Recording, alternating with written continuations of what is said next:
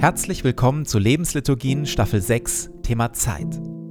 Das mit der Zeit ist eine seltsame Sache. Sie umgibt uns überall und bleibt doch ungreifbar. Manchmal vergeht sie quälend langsam, dann wieder viel zu schnell.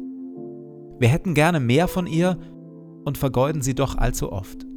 In dieser Staffel wollen wir versuchen, genau das tiefer zu verstehen und zu lernen, auf gute Weise in der Zeit zu leben.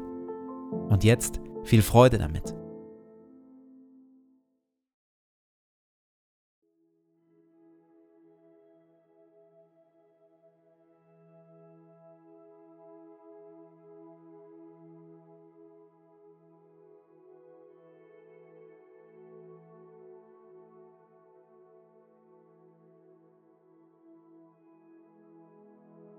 Zu Beginn meines Betens lege ich zur Seite, was mich beschäftigt und lasse es ruhig werden in mir.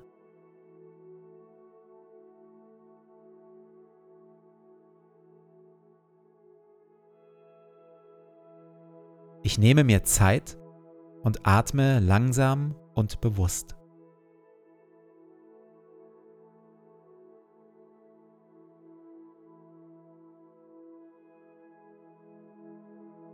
Herr über Zeit und Ewigkeit, du bist hier jetzt. Meine Zeit steht in deinen Händen.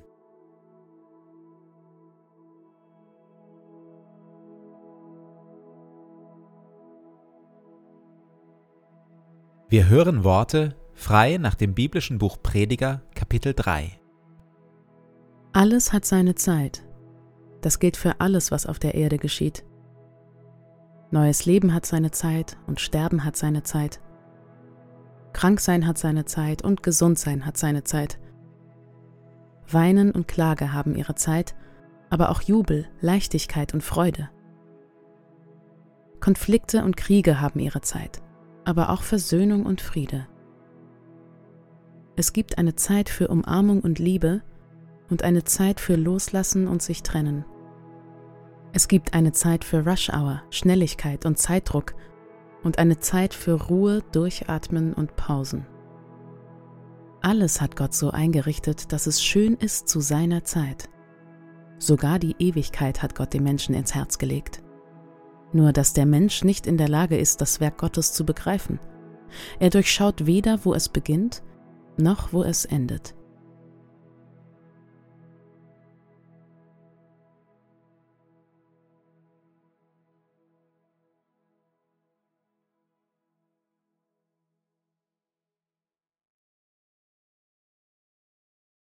In dieser und in der nächsten Folge soll es um einige Ideen zur Entschleunigung gehen.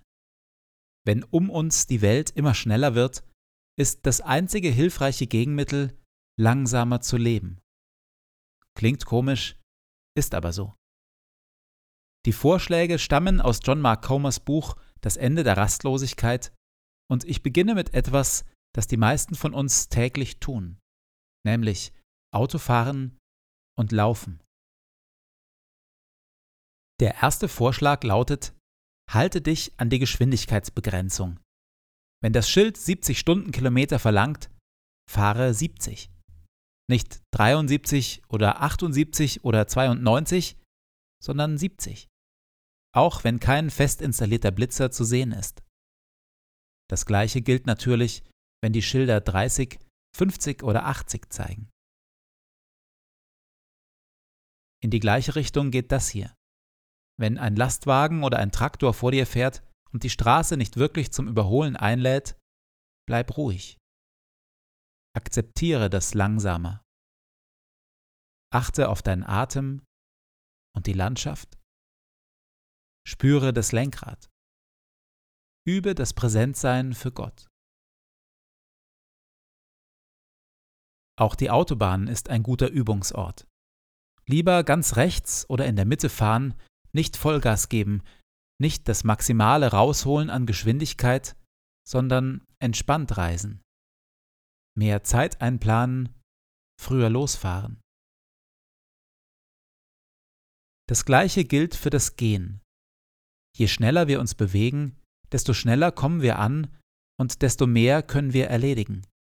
nur dass dies uns in der Regel nicht zu gelasseneren, freundlicheren, aufmerksameren Menschen macht, sondern zu Menschen, die durch ihr Leben hasten und die trotz allem Erledigen und Erreichen stets das Gefühl haben, dass die Zeit eben gerade nicht reicht, dass die Zeit ihnen beständig durch die Finger rinnt. Ich zitiere aus einem Meditationsblog. Das schnelle Gehen macht dich nicht glücklicher. Du erledigst damit mehr Dinge, aber du wirst diese Dinge immer halbherziger tun, je schneller du bist. Deshalb gehe langsam und beobachte, was um dich herum geschieht. Scheint die Sonne? Weht ein Wind? Ist der Weg eben oder uneben? Nach was riecht es? Nimm ein paar tiefe Atemzüge. So spricht Gott der Herr.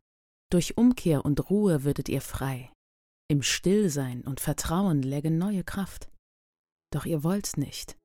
Ihr sagt, nein, auf Pferden wollen wir dahin fliegen.